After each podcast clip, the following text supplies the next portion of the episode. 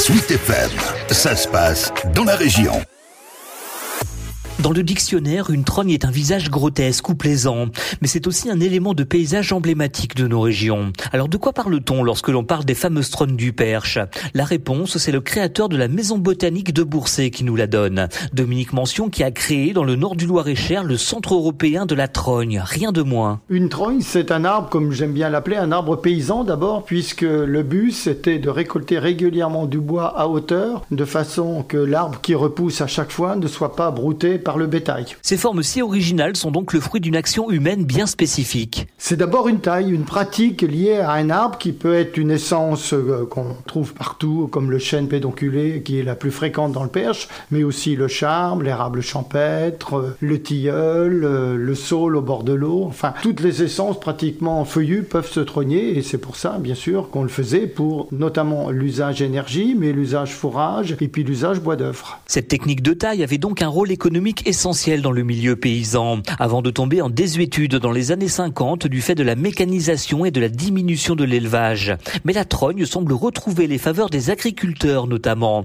Dominique Mention. Aujourd'hui, beaucoup sont en train de se rendre compte qu'avec le renchérissement des énergies fossiles, avec la possibilité notamment aussi de valoriser le bois en plaquettes énergie, là, il y a une formidable possibilité de production in situ, de proximité et complètement renouvelable sans dépendre des apports extérieurs. Et ajoutons à cela un évident intérêt écologique. En plus, la cerise sur le gâteau de ces arbres, c'est qu'ils vont euh, générer une biodiversité exceptionnelle, notamment par les cavités qui se produisent plus rapidement que sur un arbre qui n'est pas taillé, et puis aussi par la permanence du tronc, puisque chez la trogne, le tronc est conservé en permanence, alors que si vous faites une coupe forestière, vous coupez l'arbre au pied, et là vous faites disparaître toute la biodiversité qui a pu s'installer avec le temps. Dominique Mention a signé de nombreux livres sur le sujet, dont Les Trognes, figure paysanne du Perche, qui sort ce mois-ci. Déjà, le mot trogne est un mot percheron, donc ça fait encore une raison supplémentaire de publier ce livre. Et puis aussi d'aller chercher l'iconographie dans la carte postale ancienne, dans les œuvres d'art, dans les musées, etc.